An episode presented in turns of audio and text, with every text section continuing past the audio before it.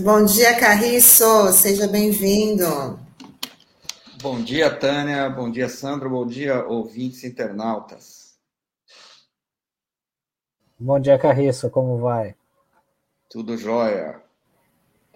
Então, Carriço, vamos falar sobre a revisão do plano diretor e a lei de uso do solo de Santos. Muita gente sabe o que é isso ou é só para quem entende do assunto? É, plano diretor é mais famoso, né? É, todo mundo fala do plano diretor e tal, é, mas ninguém sabe bem para que, que ele serve, né? Ou pouca gente sabe para que, que ele serve. E se você já leu algum, eu sugiro que todos leiam, porque o, a Constituição Federal estabeleceu que ele é o, o instrumento básico da política urbana, né, nos municípios brasileiros, e o Estatuto da Cidade, que é a lei que regulamenta a Constituição Federal nesse aspecto, é, detalha né, como os planos diretores é, precisam ser aprovados, dá regras, inclusive, de discussão democrática dos planos, é, fala sobre os conteúdos mínimos que os planos devem ter e tal. Portanto, é interessante que as pessoas se liguem nisso. Mas, na prática, né, há um descolamento entre é, o plano diretor e a realidade da, das pessoas.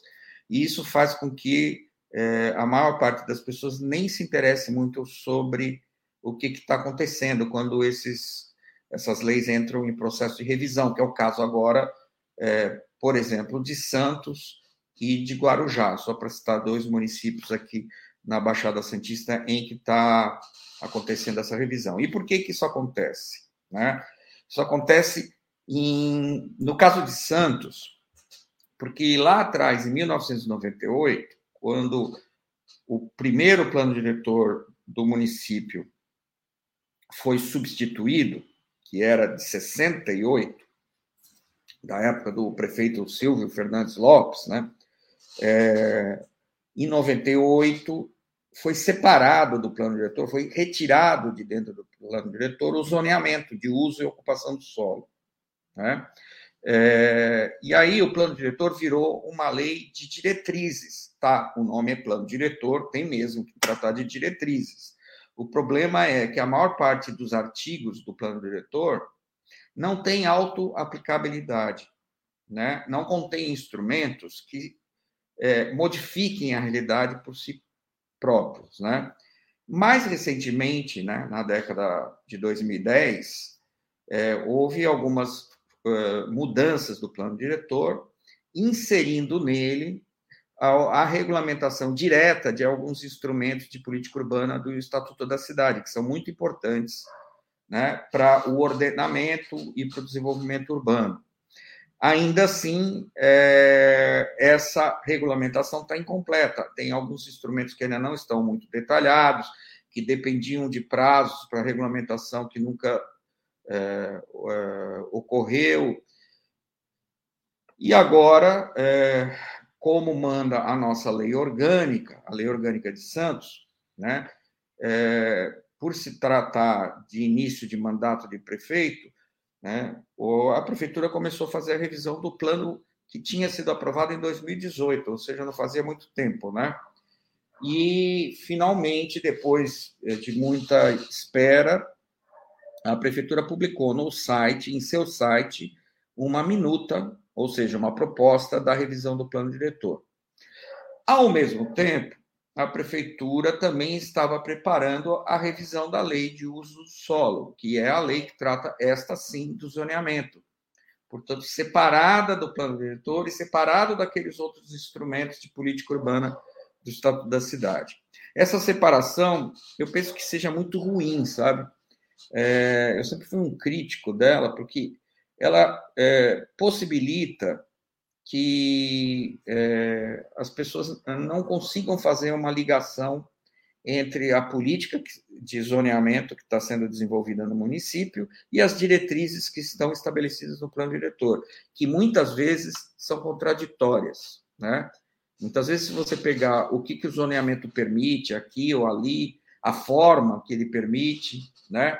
Como ele disciplina as construções, e você for ler o que está escrito como diretriz, por exemplo, em termos ambientais, né, em termos sociais no plano diretor, você vai ver que não é bem isso que está sendo é, concretizado no zoneamento. Então, por si só, isso já é complicado. De todo modo, também é, está no site da prefeitura uma minuta da revisão da lei de zoneamento também aprovada em 2018. Né? Aliás, elas foram aprovadas juntas.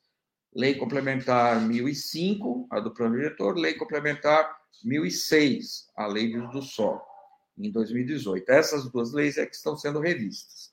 Eu queria ver se dava para compartilhar aí o site da Prefeitura, porque esse assunto, lamentavelmente, apesar de sua grande importância, está para mais ou menos passando despercebido pela sociedade, né? Só quem participa do Conselho Municipal de Desenvolvimento Urbano e, obviamente, o setor da construção civil, né, é que está antenada, é, antenados para essa revisão. É, essa é a primeira página da prefeitura. Se você procurar, dependendo do tamanho do, do texto que o seu navegador estiver configurado, você nem consegue ver logo de cara em que campo da página se encontra as, encontram as minutas, né? Então, didaticamente, a gente vai mostrar para vocês, ouvintes internautas. Olha, agora clicando naquela setinha da direita, aparece aí um campo chamado Renova Santos, que lá bem pequenininho está escrito que se trata da revisão do plano diretor, né? E aí você entrando nisso, você vai ver que você pode participar dessa renovação. É, bom, gente, renovação para o urbanismo tem um, tem um significado de é, substituição das edificações existentes por novas edificações. Né? Não sei se isso é um subtexto do, dessa, dessa proposta da prefeitura, mas, enfim, foi o nome que eles escolheram. E aí, bem pequenininho, nesse menu aí, que está sendo é, o cursor está passando em cima, você tem a minuta do plano diretor e a minuta da lei de uso do solo. Então, se você clicar, você vai ter acesso a esses documentos. Gente, o plano diretor é um, como eu já falei, é um conjunto de diretrizes, né? Então aparece aí é, o plano diretor e os mapas. São três mapas. Os mapas, o mapa da macrozonas, né? O município tem três macrozonas a continental, a insular é, e a dos, dos canais navegáveis, né, que é o estuário de Santos e os grandes rios né, é, do, do, do, dentro do território municipal. Demora mesmo para carregar, mas essas são as três macrozonas em que está dividido o nosso município. Se retornar lá, tem as macroáreas. macro, as macroáreas são as subdivisões das macrozonas. Então, por exemplo, Aqui na área é, insular, né, é, a gente.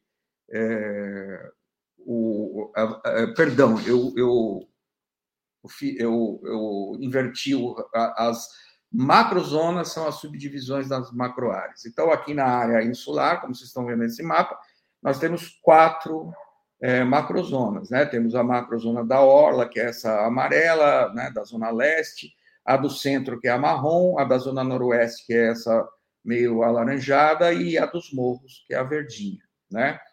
É, e na área continental a gente também tem uma subdivisão lá entre é, as áreas que ficam para o lado é, do canal do estuário em relação a Piaçaguera, Guarujá e as, e as áreas que ficam para o lado do, é, do Parque Estadual da Serra do Mar né? que é essa área verde, que em, em, em, em quase que sua totalidade é de preservação. Aí, é, se vocês forem para o outro mapa, vocês vão ver o perímetro urbano e tal. A proposta do município né, é, é ter a fixação do, do, do, perímetro urbano do município, que é importante para licenciamento ambiental de algumas atividades. Né, que a lei, por exemplo, do bioma da Mata Atlântica, em caso de licenciamento ambiental de empreendimentos que impliquem em supressão de vegetação, ela é, estabelece diferentes é, requisitos né, para licenciamento quando o empreendimento está dentro ou fora do perímetro urbano. Portanto, essa parte da lei ela é muito importante, principalmente para quem está de olho em empreendimentos na área continental. E, por fim, tem o texto do plano diretor, que, como eu já falei, em sua maior parte é de é, é diretrizes, né? É, que não são auto-aplicáveis, que só vão ser auto-aplicadas se forem regulamentadas por outras leis e com os instrumentos do Estatuto da Cidade, né? que tem evoluído muito nos últimos anos é, essa, é, essa regulamentação. É, então, em linhas gerais, é isso. Só que, gente, isso é muito técnico e precisa ser explicado para a população. Né? Então, anteriormente, a, a prefeitura estava fazendo um esforço, né, de além de discutir é, o, os diagnósticos, né, que a equipe técnica, que aliás estão aí nesse site, né, se você clicar em diagnósticos, você vai poder acessar os diagnósticos, são muito bons, tá? É, verdadeiramente muito bons. Cada um desses campos verdinhos é um tema em que a equipe técnica da prefeitura é, elaborou um diagnóstico, mais precisamente a equipe técnica da Secretaria de Desenvolvimento Urbano, que é de primeira qualidade. Né? É, esses diagnósticos, gente, são importantes, são de importante conhecimento, porque eles permitem que o, o munícipe é, entenda a situação do município para cada uma dessas áreas. Então, por exemplo, tem a questão do porto, tem a questão a, a, da relação da cidade com o porto, né? É, tem a questão é, imobiliária, tem a questão da habitação, enfim. O diagnóstico está dividido em temas. São publicações é, feitas numa linguagem acessível e é muito interessante que as, os munícipes interessados no processo de revisão das leis entrem nesse segmento. Voltando lá para a página anterior, você também poderá acessar um campo que você apresenta propostas, né? Você põe o seu e-mail, se identifica é, e apresenta propostas, o que não se assegura, em hipótese alguma, que a proposta vai ser aceita. Mas, enfim, a equipe técnica vai receber, vai se manifestar sobre a proposta e a alta administração aí vai é, aproveitá-la ou não. De qualquer forma, é, para quem está incomodado com alguma coisa do ponto de vista do zoneamento, né, é, do, da, da, forma de ocupação da cidade pelos empreendimentos imobiliários, ou alguma questão ambiental que tenha a ver né, com essa questão do zoneamento, enfim, é, tem uma grande chance de se manifestar aí, além das audiências públicas, que vão retornar pelo que eu apurei. Né? Agora que já tem a minuta, parece que a prefeitura vai realizar uma nova bateria de audiências públicas. Claro, não, não poderia ser diferente, porque as audiências realizadas anteriormente né, foram para discutir a lei que estava em vigor, a lei que ainda está em vigor. Né? Não se tinha ainda uma proposta de alteração. Agora, tendo, é necessário que essas audiências sejam o mais didático possível. O que nós ainda não temos nesse site né, é um, arquivos que mostrem o que mudou em cada uma dessas leis, né? principalmente na lei de uso do solo, que é a mais complexa. Se você clicar aí na minuta da lei de uso do solo, você vai ver que ela tem uma quantidade de arquivos grande para serem baixados, né? É, que são é, porque essa lei ela tem uma série de anexos mapas, tabelas, que permitem que a prefeitura é, faça o licenciamento de atividades e empreendimentos na, na cidade. Né? É, e aí, gente, é uma coisa para os iniciados. Né? Você lê uma tabela dessa, entender um mapa desse, não é para é, todos. Né? Aliás, é para uma minoria. Se você, você tem que ler o texto da lei, você tem que ler o mapa e tem que ler a tabela. Juntando as três leituras, é que você vai entender para que serve cada artigo da lei de uso do solo. Tá? É, eu não vou entrar em detalhes agora, porque não haveria tempo, mas nas próximas semanas eu prometo que eu vou começar a destrinchar essa legislação e ver se eu ajudo o munícipe a participar desse processo. De qualquer maneira, eu acho importante que a prefeitura, além desses arquivos que ela está apresentando aí nesses dois campos, né, da minuta do plano diretor e da minuta da lei de uso do solo, ela apresente arquivos didaticamente, né, que didaticamente mostrem a diferença, né? Olha, aqui é assim e vai ficar assim. Ah, dessa maneira, o município pode formar um juízo sobre cada uma dessas leis e, e ter uma qualidade de participação democrática, que é o que está previsto no Estatuto da Cidade, diga-se de passagem, muito superior, né? Então, eu espero que a prefeitura apresente né, essa leitura comparativa do que está sendo mudado agora, para que todos possam participar melhor desse processo. Muito bom, Carriço, assim, para a gente aprender aí pelo menos acessar, porque isso é só é uma coisa muito específica, né? E que deveria também ser colocado também durante as audiências públicas aí para facilitar as pessoas que estão participando, né, saber como, como acessar, poder fazer essa, essa visita no site, entendendo do que se trata, né? Sim.